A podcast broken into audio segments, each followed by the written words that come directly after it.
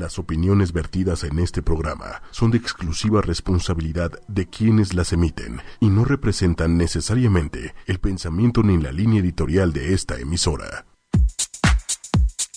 Hola, ¿cómo están? ¿Inundados acaso? ¿Acaso ya están nadando? Preparen sus flotis y su llantita Oye, ver, porque... ¿Cuánto hizo cada quien a la cabina? Bueno, a ver tú, María. Yo salí a las 5.20. ¿Y a qué horas llegaste? Llegué, pues, como 7.40. ¿De No qué zona de la capital nos visita nuestra invitada? De la San Rafael. Muy bien, entonces sí se justifica La la... de los artistas y el teatro. Exactamente. Yo pasó esta psicología inversa que pensé que iba a ser como una hora y media, porque generalmente hago 35, 40 minutos para venir con tiempo. Ahora salí una hora y cuarto antes, muy exagerada yo, porque vengo de la zona poniente a la zona poniente, nada más es cruzar unos cerros por ahí, y me tardé como 20 minutos máximo. Ah, órale, wow. Y en mi camino mm, hubo una sorpresa, Una sorpresita, mini. una mini Cuen- sorpresita. Cuéntanos y presenta a nuestra segunda, segunda invitada. A mi hija Petra. Iba manejando, hablando por celular, cuando de pronto giro mi rostro hacia atrás y en el asiento de los infantes venía Petra conmigo. Petra es un caballo, bueno, es un perro gran danés. Petra, ven acá. Ven acá, Petra. Petra, Josefa, ven acá. Ahorita la van a ver. Se los voy a presentar. Ven, Petra, Josefa. Ven. Estamos Ven. transmitiendo live. ¿Sí? A ver, saluda. Petra. Petra. Hola, Bueno, narro para los que nos están escuchando. Petra, eh, fácilmente, si se, si se levanta en dos patas, es más alta que Valeria, que es su misma madre. Vamos a hacer la prueba. A ver, en dos patas, Petra. Ahora Valeria la está levantando. Bueno, casi. Ya del, del vuelo, ¿eh? O sea, Está inclinada. Ven, Petra. sí, sí, sí. O sea, ándale, pues. No, no es tan alta. Este, entonces, bueno, ella es Petra. Petra, si, si ustedes recuerdan, hace pues ya casi un año, porque ya vamos a cumplir un año en la estación, ¿eh? Ea, ¿dónde está Este, nuestro pastel? Tuvimos Hey. un programa que hablaba de la adopción de perros. Bueno, no de perros necesariamente, adopción de mascotas. Era de Círculo Adopta y tuvimos a la fundadora y demás. Y de ahí salió Petra. Y pues, bienvenida, ya, ya creciste, señorita. Este, bien, ¿y tú por qué no presentas a nuestra invitada de lujísimo? Tenemos el día de hoy un tema que la verdad a mí me apasiona, se me hace interesantísimo. Y vamos a hablar de galerías de arte, de todo el arte emergente, de la escena de las galerías en México, cómo, cómo se mueven, cómo trabajan, cómo consiguen las obras, etcétera. Y ella es María García Sainz. ¿Cómo estás, María? Muy bien. Ustedes, gracias por invitarme. Ella es una picuda, les voy a explicar por qué, porque ha tenido mucha cercanía con una de las galerías más importantes ahorita, que es la Galería Hilario Gal- Galguera, que seguramente la han oído porque ha hecho exposiciones de los más picudos artistas, entre ellos Damien Hirst, que es el que ahorita típico que se me ocurre porque es de los más picudos. Eh, no sé si han visto, seguramente lo han visto, nada más para que se acuerden, es aquel que rebanaba, ¿no? Ajá. Y plastinaba, si era plastinación o qué técnica usaba. Pues sí, eh, pone animales en formol. Ah, Ajá. exactamente. Y también tiene este, como esta calavera, este cráneo con diamantes negros. No sé si lo han visto. Seguramente que lo han visto por ahí. Es Damien Hirst, es de los más famosos. Estuvo en Hilario Galguera. Y María trabajó un rato ahí. No, ahorita, bueno, sigo trabajando en, en Hilario Galguera. Ya llevo casi cinco años.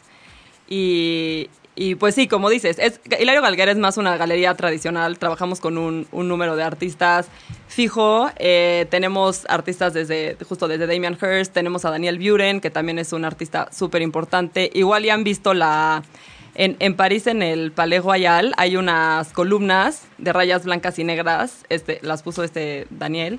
Tenemos artistas también de media carrera con bastante fama internacional como Bosco Sodi. Eh, ahorita va a tener justo un proyecto que se inaugura esta semana, ahorita les cuento.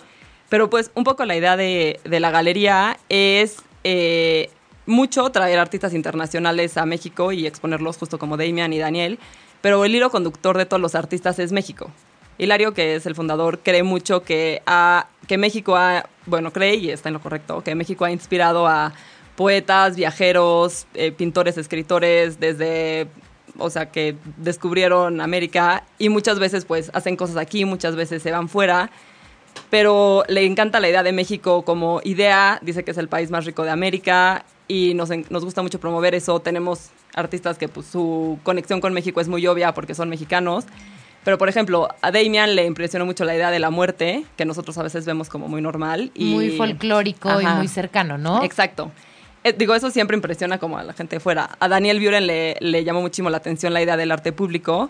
Entonces, eh, interviene espacios arquitectónicos como muy famosos sobre... Casi siempre son este monumentos eh, de la UNESCO, Patrimonio de la ¿Qué, qué Humanidad. significa como arte público? O sea, que es de la calle o...? Pues, ajá, un poco. eh, vino en los 50 a México y estaban justo los muralistas en su auge.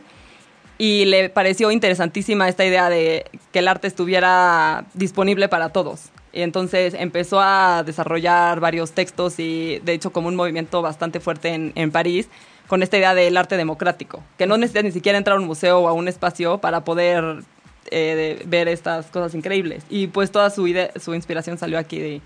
Bueno, los muralistas como que le cambiaron esta visión mucho.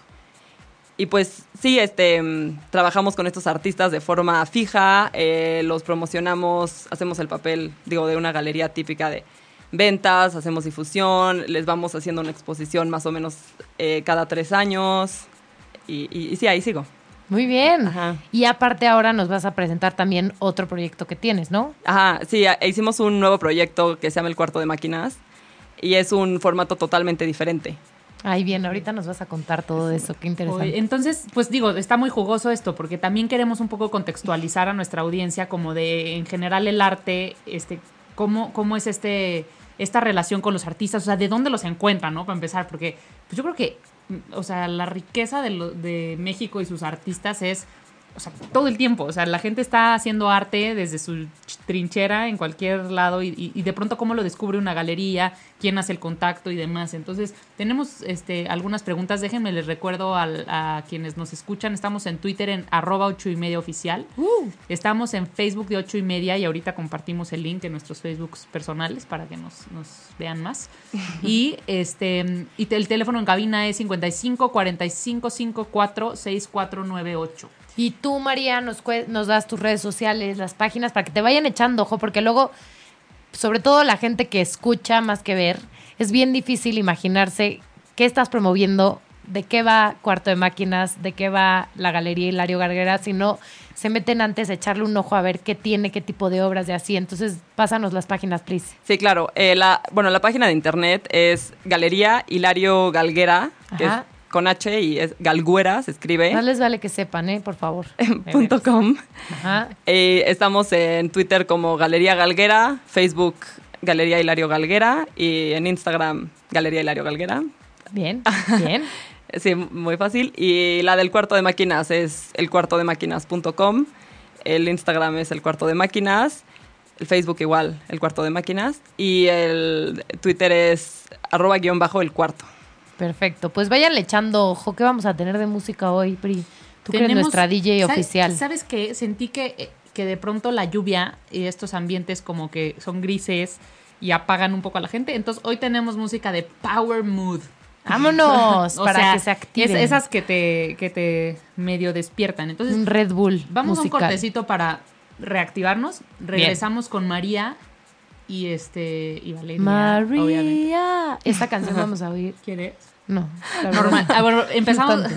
Vamos al corte con Babel de Mumford and Sons. Bien. Este, nos conectamos para leer las preguntas de nuestro público. Sí. Y pues para que ver si Petra quiere ir al baño y demás. Por Y- favor. Oye, hoy vamos a necesitar chance como tres o cuatro cortes. ¿no? Porque con Petra sería como un lago de Xochimilco. O, o el del periférico de hoy. Sí. Regresamos. Bye. ¡Tarán! Oye, disfruté mucho a Petra so far. Espero que no haga algún destrozo en la cabina porque sí, le, sí, la verdad es que ocho y media le he invertido aquí a los equipos y a la cabina y nos daría mucha pe- pena que Petra termine con todo, con toda esta belleza. Más que pena yo no pago, ¿eh? Francamente, sobre No, no, todo. me o sea, te vas a tener que, que quedar aquí todos los días a lavar platos y a poner, conectar controles porque no, no va a haber forma. Este, pero bueno, pues estamos aquí de regreso para quien apenas se conecta. Estamos en Facebook Live, en ocho y media y en nuestras redes personales. Ahorita estamos incluyendo a María García Sáenz, que nos visita de Galería Hilario Galguera y de El Cuarto de Máquinas. Entonces, vamos a hablar un poco de arte. Ahora sí que, ¿qué onda con el arte en México? Este, o sea, danos un poco de contexto desde tu ex- este, expertise de estos años que llevas en, en el medio. Ah, Y, este, y aquí te vamos preguntando. Buenísimo. Bueno, yo, es importante, yo trabajo en arte contemporáneo, que este, pues es como el arte de nuestro tiempo. Nosotros siempre decimos que es muy emocionante eso porque puedes tener una relación con los artistas, ir, ir viendo cómo va este, creciendo su carrera. No son un epitafio, ¿no? Porque normalmente los, o sea, conoce- conocemos obras de artistas famosos que pues, pues ya, ¿no? Fueron hace muchos siglos. Exacto. Este, que no tenemos ni chance de conocer. Y está padre tener como ese contacto con algún artista que, que de pronto igual se puede volver súper famoso, pero pues es una persona de nuestra era, ¿no? Sí, sí, sí. Y que puede ser tu amigo, que puedes visitar su estudio. Eso, bueno, es increíble trabajar este, con ellos y también pues para el público, para los coleccionistas. Y pues, no sé, yo creo que en México ahorita está el, el arte contemporáneo en un momento muy interesante. Hay unas súper escuelas de, de arte contemporáneo, hay muchísimo interés de parte de la gente de fuera. Ha ayudado este, mucho, pues, no sé, las ferias, diferentes intercambios. Está, pues, Sonamaco, que está agarrando cada vez más este, solidez. Hay otra feria este, que se llama Material Art Fair. No sé, muchas iniciativas. Gallery Weekend. Hay una, hay una nueva que es Sábado de Galerías, que todas las galerías abrimos el último sábado de cada mes. Y, y mu- mucho interés también, por ejemplo, por parte de las escuelas de arte hacen intercambios súper interesantes. Hay varias becas. ¿Qué con el gobierno? O sea, ¿el gobierno se, se mete mucho el INBA o no? ¿Cómo funciona? Mm, pues tal vez estaría me- mejor que se involucrara más. Como Ya- estímulos de Sí. parte del gobierno. Bueno, hay, hay unas becas interesantes. Señor Preciso Peña, nos está escuchando, él es, él es fiel igual, ¿Cómo fiel estás? asiduo de. Kikín. y este, pues ya, ya tenemos una petición, ¿eh? Hey. Formal. No, la verdad es que también este, el gobierno se está abriendo mucho. O sea, México quedó de repente un poco tal vez atorado en el arte moderno o como que fue un poco más lenta la transición al arte contemporáneo, pero hay, hay sí hay de hecho buenos programas de parte del, del gobierno, hay unas becas muy interesantes del FONCA.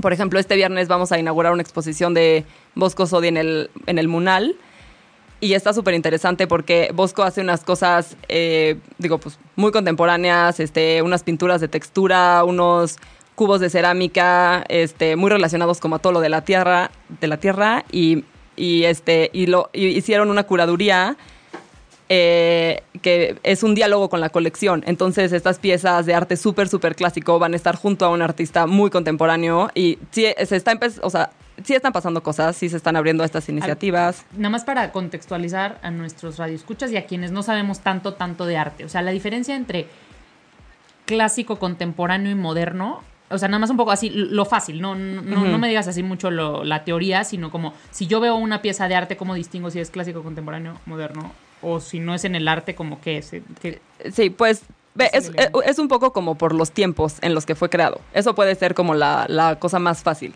Este, justo en el Munal tienen estas esculturas así como grecorromanas súper clásicas, arte muy religioso.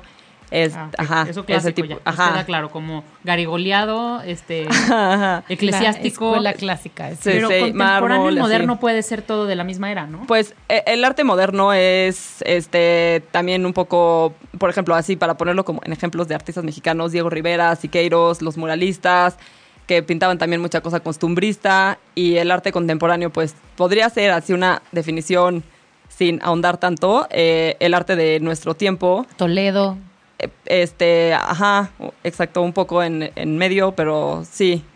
O, sea, hay que, no sé, eh, hay que pensar que cada, como, como dicen, el arte es el reflejo de, de su tiempo. Y entonces el, el ser humano ha ido evolucionando en, en cómo se expresa. Ya entonces, ahorita también, y otra cosa importante que es, es un buen punto para comentar, de repente, no sé, va uno a alguna feria o alguna galería y dice, ¿qué es esto? No entiendo, este, ya está, mu- mucho más conceptual. Y nosotros siempre promovemos la idea de que hay que llegar y también enfrentarse con el arte como una experiencia. Claro. A veces te hace sentir cosas, a veces entiendes más, a veces te cuentan la historia y hay como diferentes niveles de, de comprensión.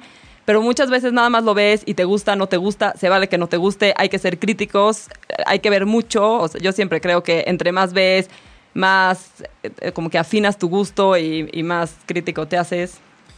Y el, un artista conceptual es el que trae una idea atrás. o- y entonces hay que como que ver el entorno, ¿no? No nada más la pieza, sino todo lo que propone o no. E- Exacto. O sí, a mí la verdad me gusta mucho que no, no necesites explicar tantísimo.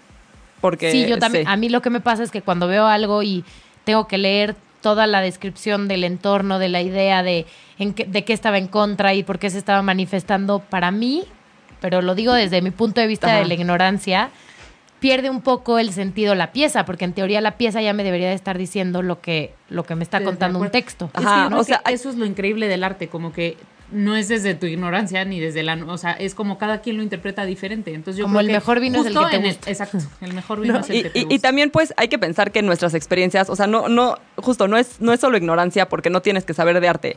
Este, saber un poco del mundo, las experiencias muchas veces sociales y políticas, eso también te dan contexto para entender. Pero sí es cierto que hay arte que es más universal y hay arte que está más atada a un momento eh, Muy histórico. puntual. Sí, muy Ajá. puntual, exacto. Pero, pero pues también yo, yo sí creo que es una cosa como que el ser humano no se fue evolucionando.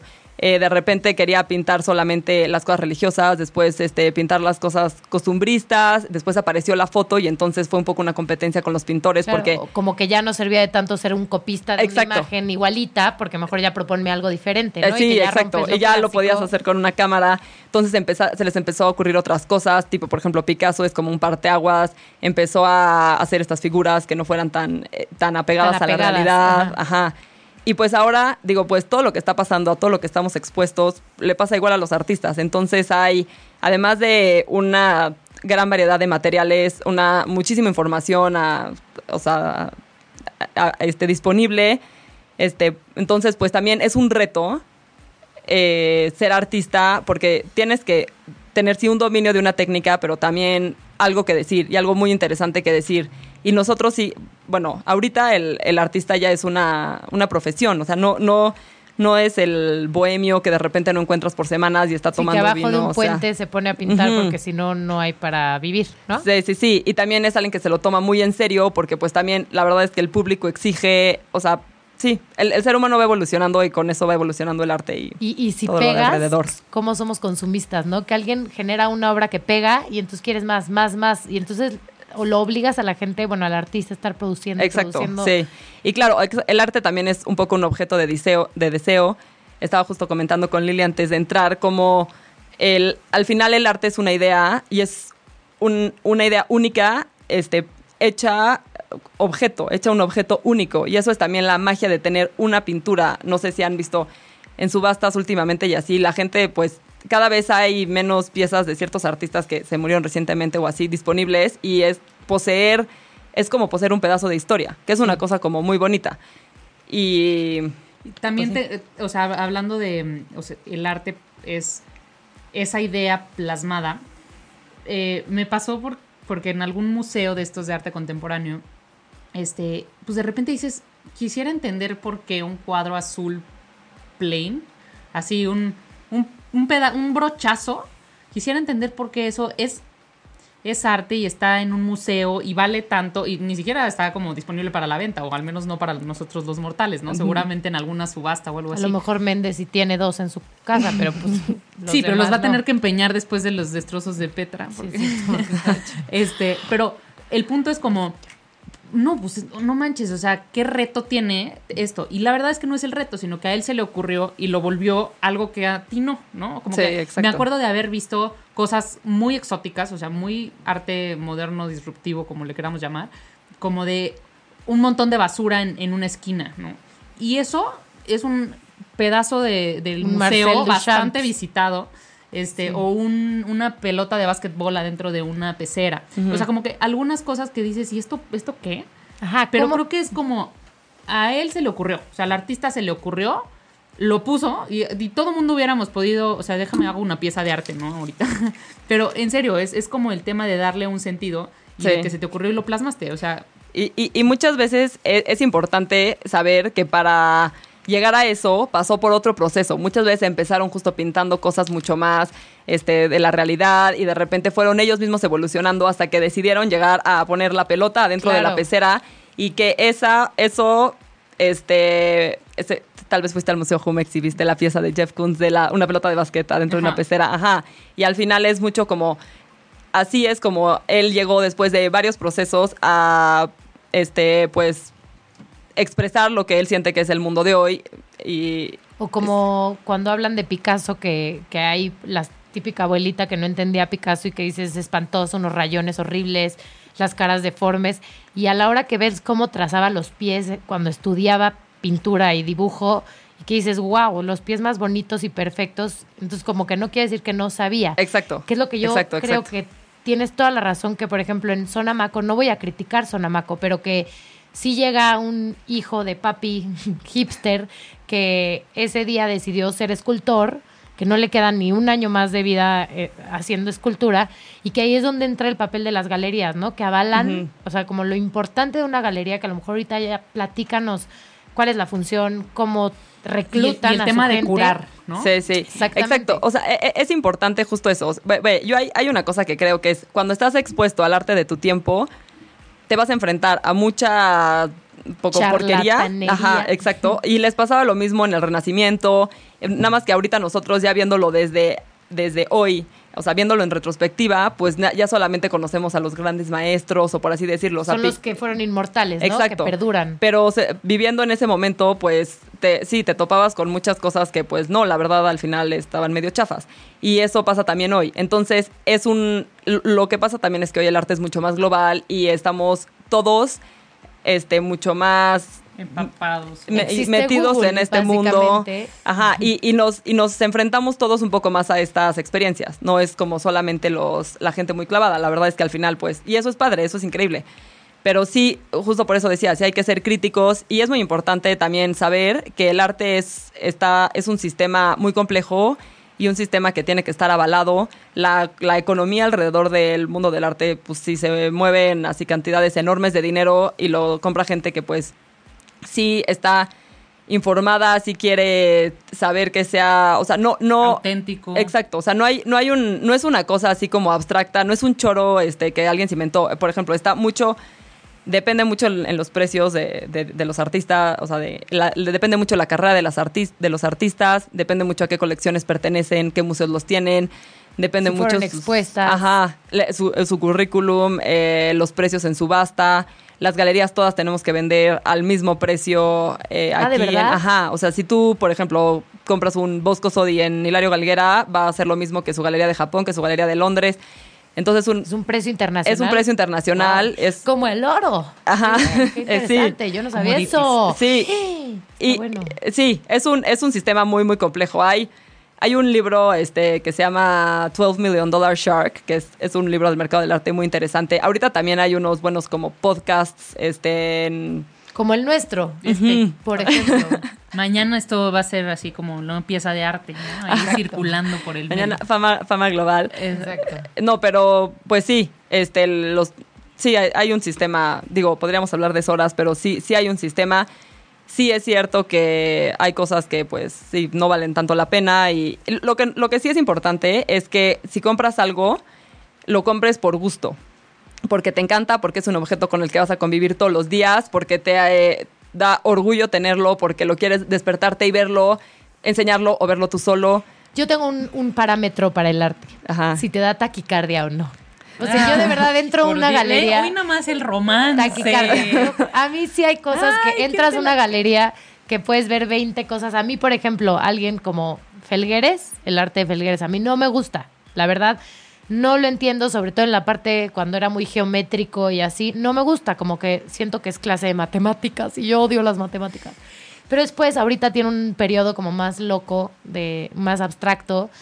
Y entré a una galería y la primera vez que me ha dado taquicardia con algo de Felgueres, dije, claro que no me alcanza, ¿verdad?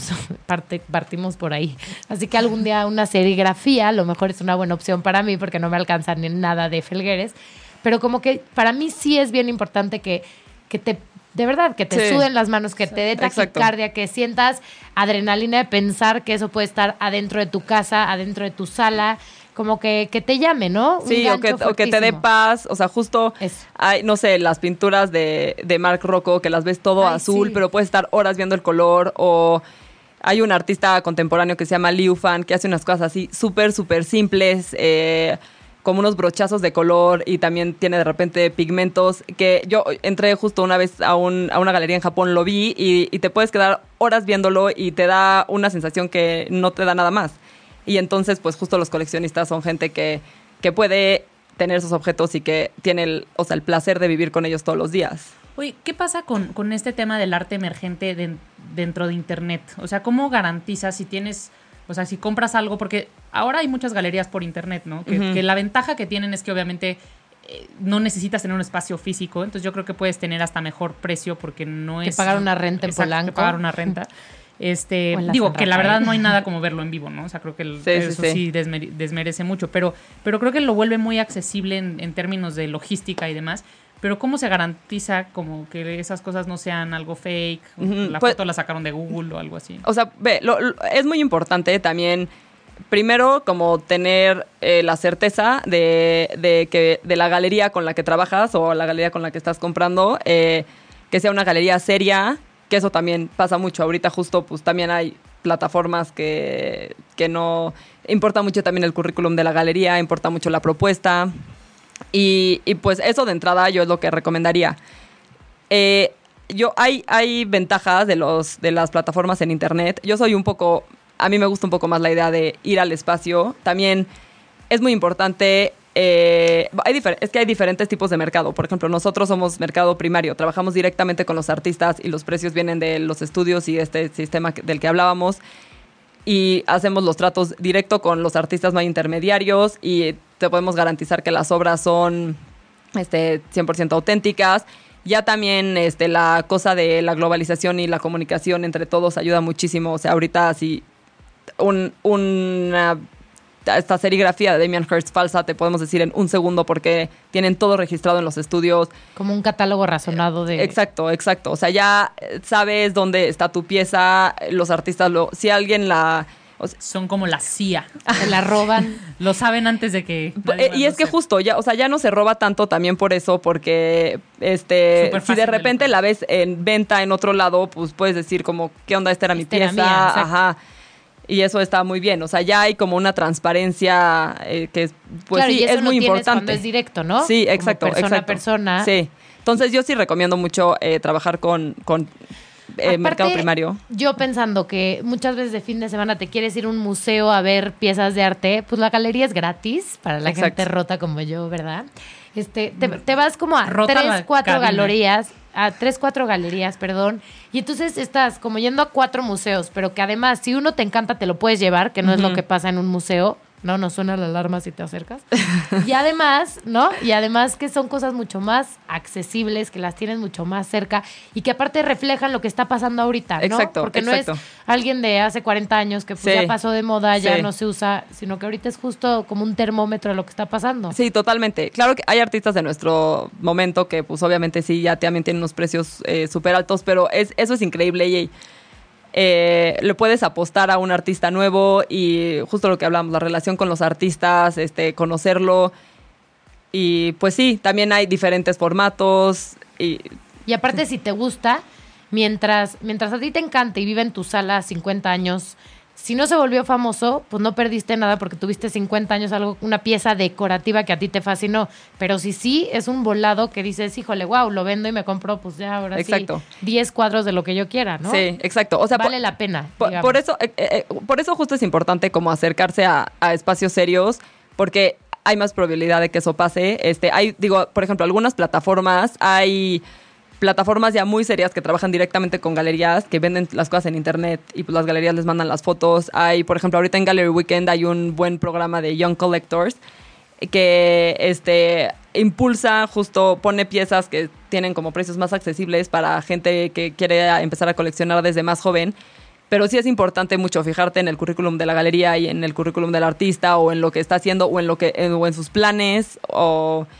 para a la hora de decidir comprar una pieza y, No, y además no, no creo que, cueste mucho trabajo hacer toda la investigación porque no es barato, ¿no? O sea, no es como que estás desembolsando algo que, ¿no? O sea, exacto exacto Por, por el importe, pues de pronto sí tienes que darte a la tarea de revisar bien. Sí, sí, cómo, sí. cómo están los, libros y todo lo demás. Pero Sí, y ahorita ya hay, oh, bueno, ah, perdón, estaba escuchando ayer un- una cosa muy interesante, acaba de ser Art Basel, que es la feria más importante del mundo, básicamente es en Suiza, es la feria más vieja también, y estaban diciendo que estuvo muy impresionante los resultados de las ventas.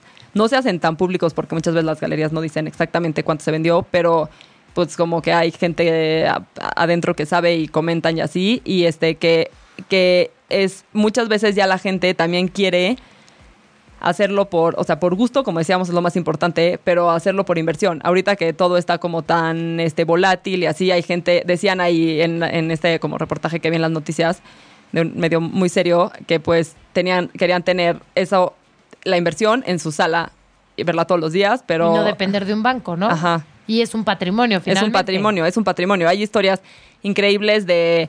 Acaba de pasar una historia muy padre de un artista que se llama este, Basquiat, que compraron la pieza en los noventas, unas, unas personas así medio que se lanzaron a, no me acuerdo exacto, pero al- algo así como 19 mil dólares o Barato, menos de 30 mil dólares y se acaba de vender en subasta por 110 millones de dólares. Wow. Entonces, pues fue un- Wow. una señora, se lo dejó a sus hijas y una de las hijas la vendió y pues es... Digo, no pasa todos los días, pero sí hay Te historias puede así. pasar a ti. Escúchalo necesitamos bien. invertir ya. Sí, no, y sobre todo si ya es un artista consagrado, o sea, bueno, que, que ya es famoso, aunque esté vivo, cuando se muera sube de valor, ¿no? Sí, ¿O ¿Cómo es sí, la sí. ecuación un poquito? Sí, pues sí, por lo general este, eso pasa porque pues acaba la oferta y... Sí, o sea, Sí. porque ya sabes que más piezas de esas Ya no van a ver. exacto, ver. exacto. Órale. Oye, si vamos a un pequeño Vamos. corte y regresamos con, Yeah. con todo el tema de este cuarto de máquinas. Hola. Shan, hola Andrea, hola Vivi, hola Monmarín, hola Vego, hola a todos. Hagan preguntas, ¿qué les interesaría saber de las galerías de arte? Sí, Radamés, Daniel, Vego, saludos, aplausos. Yeah. Que nos estén escuchando. A Y, María. oye, es que aprender de arte todos los días no es nada. De tu arte a mi arte, ah, ¿verdad? Tenía que- Corte, por eso Perdón. decíamos que no es cierto. Esto es de Days Avicii. Muy bien. Porque estamos con música de Power Up. Yeah, Regresamos. ocho y medio. Estamos de retache De retache. con María, hablando de arte. este, y con Petra. Exactamente. Tenemos un comercial antes, Pri. A ver. Quiero que todos los que nos estén oyendo el próximo miércoles también nos oigan, porque así como tenemos engalanada la cabina con María y Petra, lo voy a mencionar, también viene Adrián Terrazas, que es un ganador, dos veces ganador del Grammy. Wow. Es un picudo, él es, fue músico de, es todavía legalmente músico de The Mars Volta. Legalmente. Así que muy picudo el asunto va a estar el próximo miércoles, no se lo pierdan, de verdad va a ser muy interesante. Tuvo una experiencia de vida y, y muerte muy increíble y es un musicón picudazo, de verdad es de las personas más picudas, así que los esperamos el próximo miércoles. Pero de retache con María. Cuéntanos, María, ahora sí háblanos de ti, Teníamos, bella teníamos dudas y miles de preguntas en el corte, porque introdujimos a María como que hace y todo, pero no, no, no preguntamos mucho de su background. Entonces cuéntanos un poco qué te trae por, por acá, qué, qué te llevó al mundo del arte y, y exactamente como que cuál es la chama de una persona, de una galería, qué haces en, en el cuarto de máquinas, qué haces en Hilario Galguera y demás. Ok, ok. Bueno, yo estudié comunicación en la Ibero y hice mi subsistema en, en diseño digital, que fue una cosa así medio inesperada para mí, pero estuvo muy interesante. y este, y pues un poco acabé en el mundo del arte, un- poco la verdad por suerte, como que cuando estudias comunicación, a todos los que estudian comunicación, para que no sientan que son los únicos en que como que sientes que aprendes mucho de todo, pero de nada muy a fondo y Estoy de acuerdo, apoyo la moción. De no- chile de mole y de manteca. Ajá. Pero no eres así, ajá, como súper experto como en navaja, nada. como navaja Swiss Army, ¿no? Ajá, Sí, exacto. Tiene de Disque todo. pero- desarmador, pero no desarma. Disque tijeras y lima de uña. Y luego tienes que tomar 100 cursos para de verdad saber, pero bueno, Sí, no sí, sí. importa. Sí, Amamos a los comunicólogos como María. Entonces, eh, pues no sé, mi abuela estuvo siempre un poco involucrada en cosas del arte popular, que no es lo mismo en lo que acabé, pero yo conocía a Mau Galguera, el director de la galería, y le había dicho que si oía de algo me dijera, y un poco estaba así como en el limbo, y, y de repente cambiaron a la gente de, de la galería Hilario Galguera, y, y me invitó, y empecé, o sea, hago mucho, hago comunicación y relaciones públicas, entonces hago la página de internet, eh, las redes sociales, pero lo que me encanta es que no, no se quedó solo en eso, porque eso era un poco como mi profesión, por así decirlo. Hago también los textos, los comunicados de prensa, las traducciones, que es increíble porque platico muchísimo con los artistas, también me mandan mucho de sus escritos y de ahí tengo que sacar los, los comunicados Como para cada y- expo. Ajá, entonces acabo empapándome de, de todo lo que hacen, piensan, etcétera. Eh, pues las relaciones públicas, los eventos, eh, básicamente. Órale, qué interesante. Sí, muy divertido. La verdad, soy muy suertuda. encanta. Básicamente, chi- chi- po- flojita la chamba. Se ve que no, no manches. O sea, tienen eventos cada cuánto, es bastante... Pues y tenemos este inauguraciones, este de repente también eh, eh, los eventos en museos, a veces hacemos algunas cenas, nos, nos estamos uniendo mucho a proyectos, organizamos también tipo todo lo de las plataformas que eh, sábado de galerías, Gallery Weekend. Ok, y yo tengo una palabra que nunca he descifrado exactamente qué significa. O sea, un curador. Ajá. Ajá. Explícame todo lo que conlleva ser el curador de cierta exposición. Porque yo diría, pues nada más es el que la pone el cuadro para arriba con la luz abajo. O sea, ¿qué onda? Ajá. Bueno, e- es interesante que tocas el, el tema del curador, porque justo en el cuarto de máquinas, que es el, el nuevo proyecto, es una plataforma increíble. Eh, Trabajamos mucho con curadores. Entonces, lo que estamos haciendo es un, un modelo que, que no se había hecho antes, este, que en vez de, o sea, fungimos como galería en la cuestión de difusión, promoción, este, ventas, etcétera.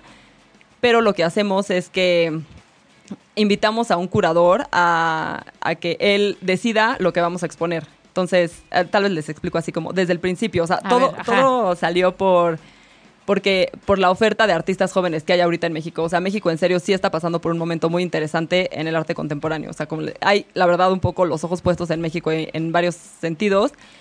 Y pues vimos que hay nuevas generaciones de artistas. También nosotros somos jóvenes, este, nos encanta la idea de como galerista crecer con tus artistas. Y, pues viendo esta oferta, quisimos hacer una plataforma para impulsar a estos artistas jóvenes y se nos ocurrió eh, incluir a los curadores porque los curadores están muy cerca de, de los artistas, están viendo las nuevas propuestas, están viendo lo, lo que hay, están A ver, muy perdón que te interrumpa, pero entonces, desde el principio llega un curador, o sea, es que no entienden dónde está esa persona Ajá. curador omnipresente. El curador Conceptual. es empleado de la galería o Eh, no? no, no, ve, te va- el curador es una, es una profesión. Ok. Es así. Hola, Haz de yo cuenta soy que es el artista invitado, o sea, como el... Pues, un poco es, a, a grandes rasgos es, sí, sí hace eso que decías, de, decide cómo va el montaje de una exposición, pero es una cosa mucho más a fondo. Los curadores están muy involucrados en la parte conceptual de la, de la exposición. Muchas veces este, deciden el, el tema, como es en el o sea, cuarto de vamos a máquinas. hablar de luz y sombras, por ejemplo. Ajá, exacto, exacto. Este deciden, eh, de- están muy involucrados también con la parte de textos, justo con la parte del montaje. Es, eh, pues básicamente crean el concepto de una exposición. ¿Y quién decide qué curador va a entrar ese día? Hazte En- cuenta. Ajá, no so- bueno, por ejemplo, hay cura, así hablando del oficio del curador, hay curadores que trabajan ya con museos, o sea, los museos tienen por lo general su curador así como de planta.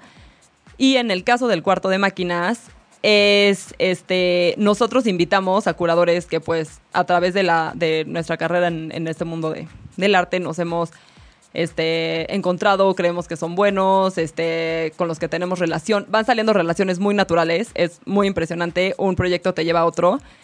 Y lo que hacemos en el cuarto de máquinas es, des- nosotros decidimos a qué curador invitar, pero para curador, cada exposición. Para cada exposición. Como haces Sí. un match especial para esa exposición. Ajá, o sea, llegamos con un curador, por ejemplo, ahorita está una, exposi- una exposición que curó un curador joven, de, tiene 29 años, se llama Esteban King, trabaja en una colección... No es lo mismo que Stephen King. Ese es un autor de un libro, por favor, no se vayan a confundir, ya buena onda. Exacto. Ok, Esteban. Ajá. Perdón, es que la verdad, es que luego hay gente rebruta, ¿no? La verdad. Normal, O sea, yo, yo sí lo confundo. O sea, yo también dije, ay, este está traduciendo porque no sabemos decir Stephen. O sea, María, sí sabemos la diferencia. Pero bueno, ok, Esteban King. Ah, yo sé qué hizo Esteban King, es la, la última. Ajá, exacto. Hizo la nueva onda del silencio. Sí, Yo la vi, exacto, está exacto. espectacular.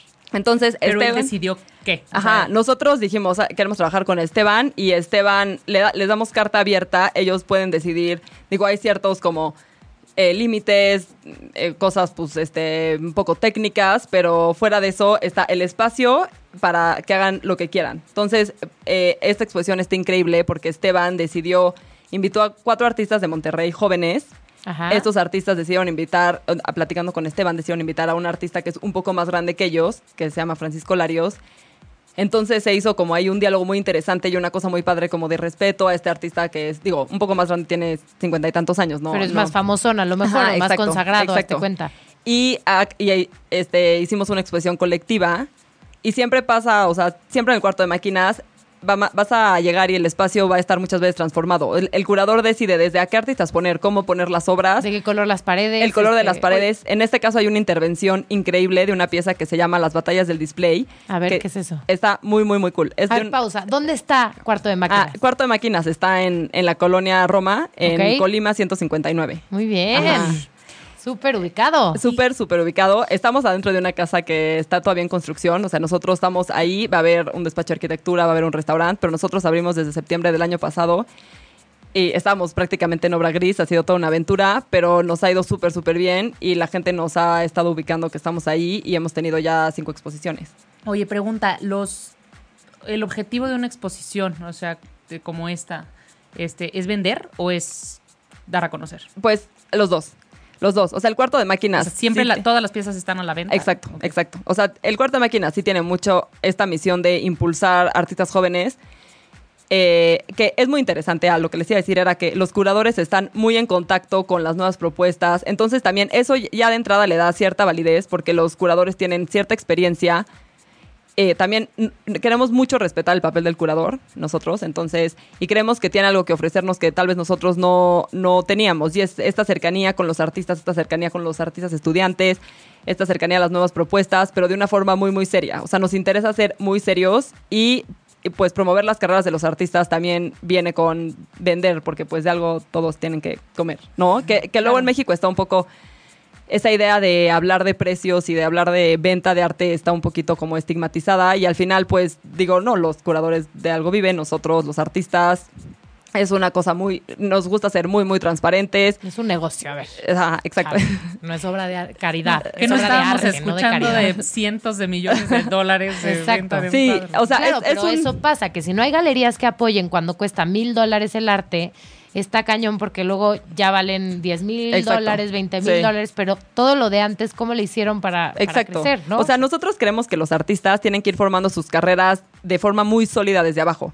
Y hay como varias formas. Hay ahorita estas becas muy interesantes que justo da el Fonca y ese tipo de cosas. Hay, por ejemplo, hay una beca BBVA Bancomer que tienen pues gente que está empapada viendo que hay, deciden dárselo a un artista joven y esas, esas pequeñas cosas van detonando tu carrera y te van impulsando. Entonces nosotros estamos con este tipo de artistas que ¿Y, y sería como una especie de sueldo? O sea, ¿qué implica la beca? Como que les paguen un poquito para le- que puedan... les, ajá, les dan un presupuesto para hacer un proyecto. Ah, ok. Ajá, que está muy padre.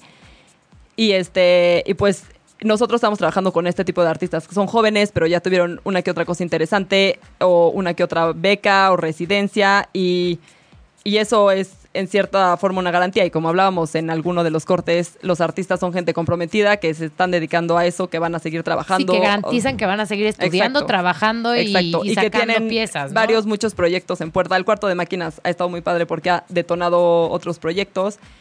Pero pues sí, está, eh, nosotros fungimos en ese sentido como galería, organizamos toda la exposición y, y vendemos las Qué interesante cosas. que hagan ese diálogo con los curadores. Oye, y ya Ajá. casi, casi nos tenemos que ir.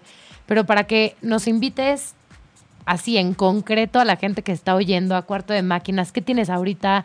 ¿Qué van a ver en lo que vayan a, para que se preparen a qué van a encontrar? Cuéntanos. Pues ve, tenemos, bueno, esta exposición de la nueva onda del silencio se trata de el sonido y el movimiento y el silencio eh, plasmado de forma pictórica. Entonces hay unas, Órale. está increíble, hay unas pinturas así medio abstractas que hizo un artista, este, proyectando imágenes, está esta intervención de las batallas del display que a es- ver, eso nos ibas a contar. ¿qué es? Ajá, es un artista que se llama Leo Mars, que toma fragmentos de imágenes de internet, habla mucho de la saturación de imagen, así como el ruido visual, que también existe, y toma, eh, este, va coleccionando fragmentos de imágenes que le parecen interesantes en internet y hace unas intervenciones, métanse a nuestro, a nuestro Instagram o a nuestra página y para entender un poco más, pero hace unas intervenciones este, con figuras geométricas, colores muy básicos, muy, muy padre. Pero justo creo que es buen momento para decirles de nuestro programa de verano. Tenemos como muchas actividades este verano para la gente Ay, que se va a quedar aquí en México.